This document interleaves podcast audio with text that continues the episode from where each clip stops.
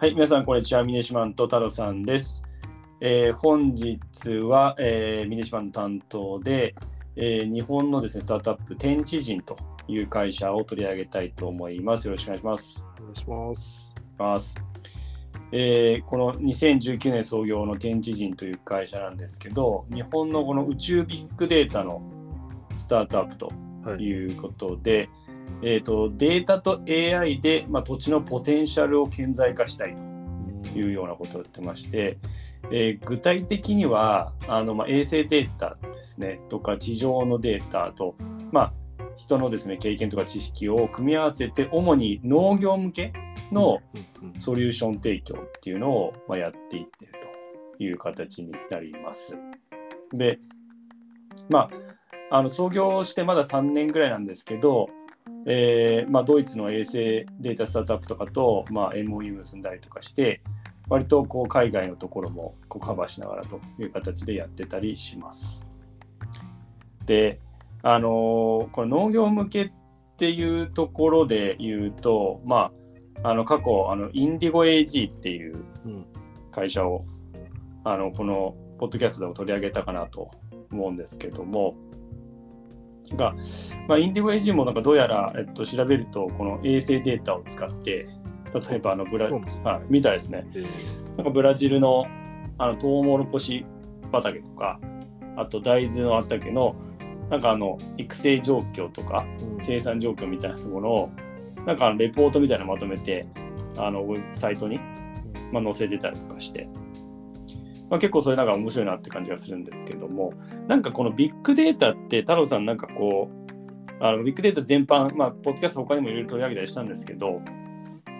どういうイメージが、まあ、そもそもまずありますか？そうですね、まあ、はい。ビッグデータは難しいですね。なんだろう、うん。まあ、あの、顕在化してない、えっと、まあ、なんですか、事象とか、なんですか、うん。隠れたデータとかを、まあ、うまいこと解析して顕在化させるっていうところなのか、まあ、それをビジネスにどう使うかっていうところなのかなと思うんですけど、うん。なんか、うーん、分かってて分かってないようなそうですよね。正直なところ。結構はいなんかあの多分何かの回でもちょっと太郎さんの指摘あったかもしれないですけどユースケースっていうのが、はい。っていうのとユースケースのこの事業性みたいなうん、ものがなかなかその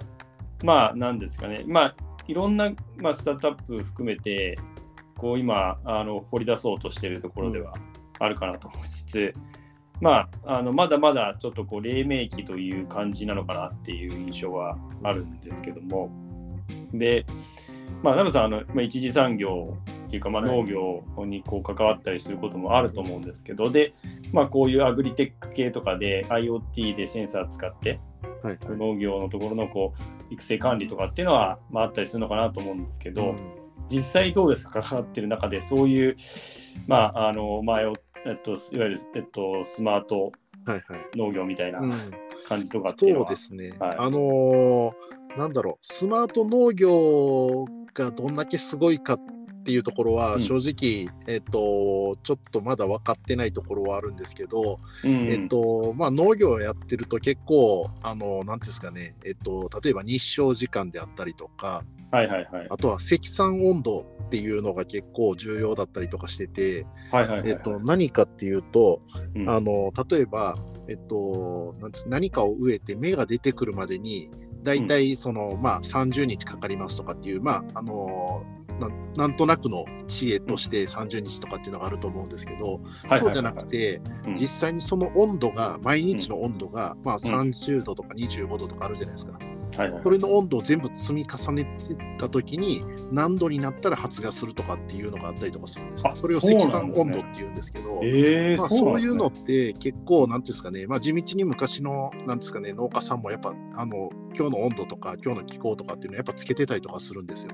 あそうなんですね。でそれが経験値的に積算温度っていう言葉にきちんと,、まあえっとなって多分、はいはい。えっと、AI とか、まあ、そういうのを使って、うん。えっと、このくらいの気候状況だったらこのくらいに植えたらこのくらいに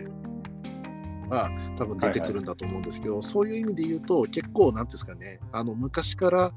あの培われてきたその知恵とかをうまいこと使って、うん。えっとまあ、ビッグデータとか、まあ、そういった AI とかっていうのを使いながら自動化していってるっていうところで言うと、スマート農業っていうのはあの新規参入する人とか、うん。あと経験値が少ないなんですかね若手の人とかからすると力強いなんですかね、えっと、相棒になれるのかなっていうのはありますね。ああ、なるほど、なるほど。そういうことですよね。うん確かに確かに。で、なんかあの、この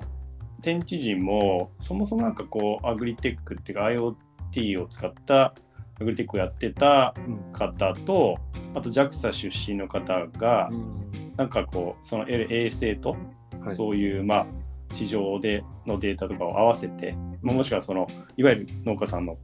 積み上げてきた経験値とかってこともあると思うんですけど、合わせてなんかできないかっていう感じで生まれたっていううん。ところがあるようで、なんであの、えっと、彼らがそのプラットフォームとしてその天地人コンパスっていうのを出してるんですけど、まあ、その世界中のこの地図の中ででなんかそのまあもう 3D の地形とかっていうところはまあまずその衛星データとして当然あるんですけどそれプラスで結構地表面温度みたいなうん。のもなんかこうそれを過去の、まあ、からの、あのー推移っていうのも含めてあの見れたりとかっていうのができないみたいで、ちょっと今の話を聞いてるとやっぱそういうのってすごい重要になってくるんだなっていうね。はい、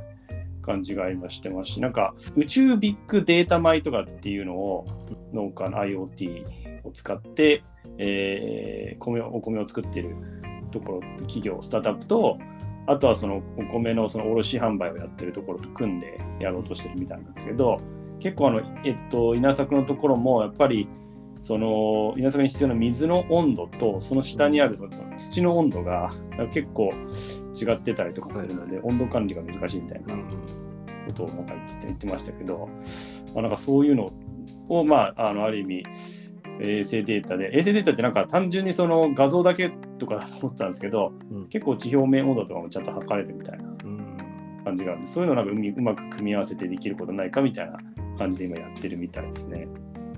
でもなんか話を聞くと、うんまあやっぱりあの目をつけてるところ自体はすごいうんなんか面白いなと思ってて、うん。あのなかなかやっぱデータって取ろうと思わないと、うん、あの取れない数字じゃないですか。はいはいはいはい。でなんていうんですかねやっぱりその例えば農業とかだと、うんなんていうんですかねあの土地によってはいなんですかね、まあ代々、えっと、つなんあの稲作やってたところであったりとか、例えばはいはい。もともと森林だったところ、もしくはなんか畑をなんか、あの、なんですかね、田んぼに変えたみたいな、いろいろあったりとかしてて、うん。土の、まあなんですかね、あの、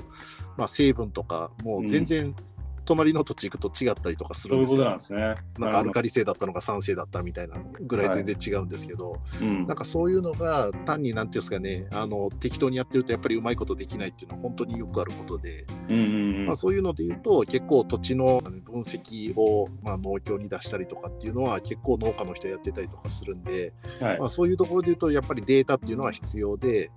しっかり分析した上で、えー、と農業をするとかっていうのが、まあ、高収益化につながっていったりとか、まあ、収量が多くなるっていうところで言うと、まあ、こういったなんですかね、まあ、宇宙データみたいなところとか、まあ、ビッグデータみたいなところできちんとその地表の温度とか、まあ、そういったのを管理ができるっていうのはすごいいいことかもしれないですね。ああ、そうなんですね。じゃあ、うん実際にタルさんが関わってる中でも、割とその、こういう農業に向けたビッグデータの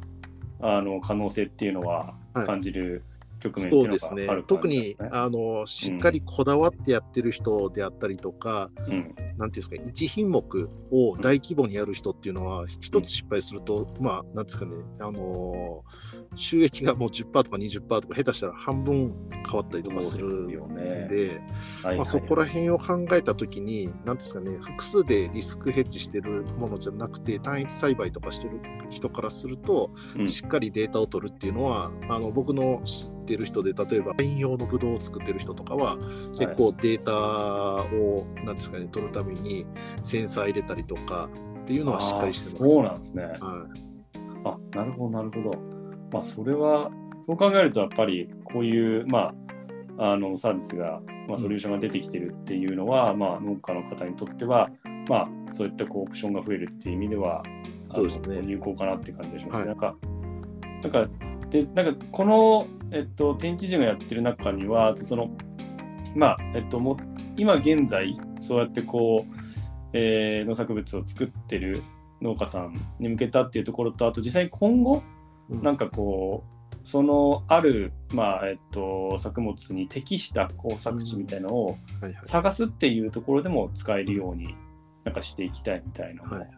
あのまあ、そこでも活用できるよっていうのもあるみたい。例えばなんかあの南半球でこうよく使われるキウイをなんか九州で栽培する場合どこがいいかみたいなことを探すプロジェクト実証実験みたいなやったりとかっていうのはなんかしてるみたいですね。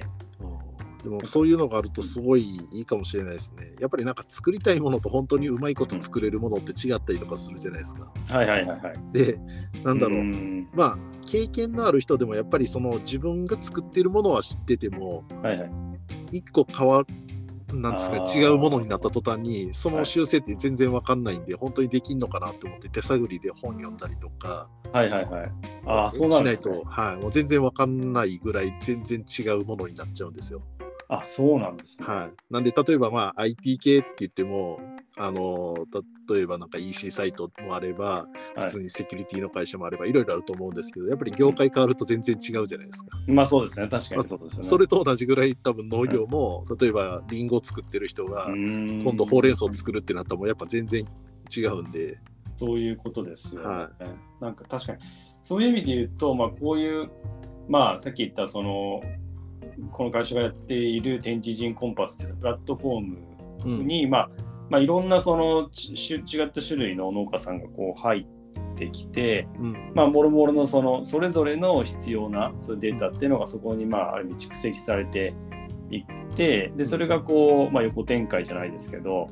できるようになってくるっていうのが、まあ、ある意味理想的なのかなっていう感じはしますよね。あとなんか話聞いてて思ったのがこのデータとか結構もしかしたら自治体とかは欲しいのかもしれないですね。ああなんでかっていうと自治体って結構その農業振興とかで、うん。まあ例えばあの長野県だったらあのリンゴとかうん。いろいろまあ県によってなんですかね、まあ、有名な農作物ってあるももつってあるじゃないですか。うん。はいはい。なんかそういうのをやっぱり県とかそのまあ町とか村が推し進めていってるんですよ。あそうなんですね。なるほど、はい。農業振興みたいな形で。はい、はいはい。でそういった中でやっぱり何にその気候が変わっていく中,、まあ、中で、えっとうん。何に適してるあの場所なのかっていうのをデータで分かるっていうのはうん。すごいなんていうんですかね、まあ、新たな産業を作り出すっていう意味でもなんかすごい役立つと思うんでデータから見えてくるものって今までは逆に言うと分かんなくてはいはいはい。なんとなくこの産地とここの気候近いからここんなんが育つんじゃないかなと思って誰かが始めたやつがでっかくなっていったみたいな形なんで、あそういうことなんですね、はい、データの裏裏付けがあるっていうのはすごいもしかしたら今後まああの全体とか、まあ、世界で考えてもなんていうの最適な土地で、えー、と最適な、えー、と作物を作るみたいな流れっていうのが加速していくかもしれないですね。なるほどなるほど。なんか本当に試行錯誤で、まあ、やなきゃいけないんである意味非効率だしうん。その時々、まあ、その年々の、まあまあ、気候状況とかいろんなものに、まあ、その収量とかうん。がどうしても、まあ、収量イコール農家さんの売り上げなんで、うん。まあ、それがそういう左右されてしまう。うんっていう非効率性を、まあ、できる限りこう取り除くっていう意味ではデータの活用っていうのはすごい大事だしかつそれを、まあ、あの安定化あの特産物をこうよりこうし今まで気づかなかったものを顕在化させるっていう意味でも、うん地方自治体としては活用するメリットっていうのはすごくあるんじゃないかなってことですそうですね。うん、なるほど、なるほど。すごい。いや、なんか、あなんかビッグデータでこういろいろ取り上げて、まあ、過去にもその、さっき言ったインディゴ AG も一部やってますけど、それ以外にも、まあ、あのオービタルインサイトとかですね、うん。有名なところだと、あとちょっとこれ衛星じゃないですけど、ニアスペースラブスってあのか、あの、はいはいはい。あれ気球を、なんかちっちゃい気球を打ち上げるみたいなやつとか結構あったりして、でもまあ、まあ、その用途って結構もうほんとバラバラだったりして、まあ、保険会社だったりとか、あの、なんですかね、都市のまあ整備だったりとか、あとなんか、銀行とかだと結構彼らが持っているなんかその資産のところとか、あと多分融資先の状況を見るためにその例えば建設系だったら建設現場の活動状況とかっていうのを見たりとかっていうのはあるみたいなんですけど結構なんかどんどんそういう細かいユースケースが出てきてその得意分野っていうのがそれぞれすごい出てきてうんその周りにこうちょっとエコシステム的な感じでこうできてくるっていうことを考えたら全然違う会社がたくさんこうバーって出てくるような感じなのかなって、今ちょっと聞いてて思いましたね。そうですね。やっぱりなんか切り口をどうしてあげるかで、やっうんあの使い道って全然変わってきたりとかするんで、うん、なんかあのまあ AI も結構同じような話なのかなと思うんですけど、はい、あのやっぱどっかに特化してるところがやっぱ強くなっていったりとかするのかなっていうのは思いますよね。そうですよね。うん確かに。まあ、それで、そうですね。まあ、あとはそのまあビジネスモデルをどうやって作っていくかっていうところはあると思うんです。まあ、天地人の場合は、ちょっと今ビジネスモデルっていうのはちょっと、まあ、か完全に見えてるわけじゃないんですけど、さっき言ったようなあのプラットフォームっていうのを、まあ、サブスクリプション的な感じで、まあ、提供したりとか、あのあと API も用意してるってことなんで、うん。まあ、その API だと多分一般的には重量課金みたいな感じになるのかなと思うんですけど、そういうようなビジネスを想定されてるのかなっていう感じではありますけど、まあそのあたりはもう本当にいろそそれぞれの業界とさらにそれがこう細分化された中でなんかこうそれに関わるようなパートナーと一緒に本当にこう実証実験繰り返しながら、まあ、そこのビジネスを作っていくっていうのが結構バーってあって、うんまあ、その中で本当にこうなんですか事業性がななんですかねすごいしっかりあるものがこう、まあ、残っていくというかっていう感じになっていくのかなって感じがしますね。まあなんかこういったところなかなか技術的な部分は理解できてないところがあるんではい、まあなんかこの先どうなっていくのかとかってなかなか僕想像できないところはあるんですけどはい、あの現実的なところの事例を聞いていくとああやっぱこういうのがあるとすごいいいなとかっていうのは感じるんでなんかはいビッグデータがもうちょっときちんとなんですかねあの世の中で使われてる事例っていうのを理解した上で、まあもっともっと使われるようになっていけばいいなと思いますよね。そうですよね。はい。でまさにその本当にさっき僕もタブさんの話聞いてそのやっぱり実際にそのあの農業に携わってどういったことがその課題なのかっていうところのやっぱりもところとちゃんとそのビッグデータを道具にこう合わせてうん。やっていくかっていうところがすごい重要なのかなっていう感じがだから何でもかんでもビッグデータを分析すりゃ何かが出てくるっていう。まああのもうまあわけじゃないっていうのはまあ皆さん分かっていることだと思いつつもまあどうしてもなんかこう使あるものを使いたいみたいなうん形になるところもあるので、まあ、その辺もなんかすごい面白いなってあの思いますね。なんで今後のちょっとあの全知人の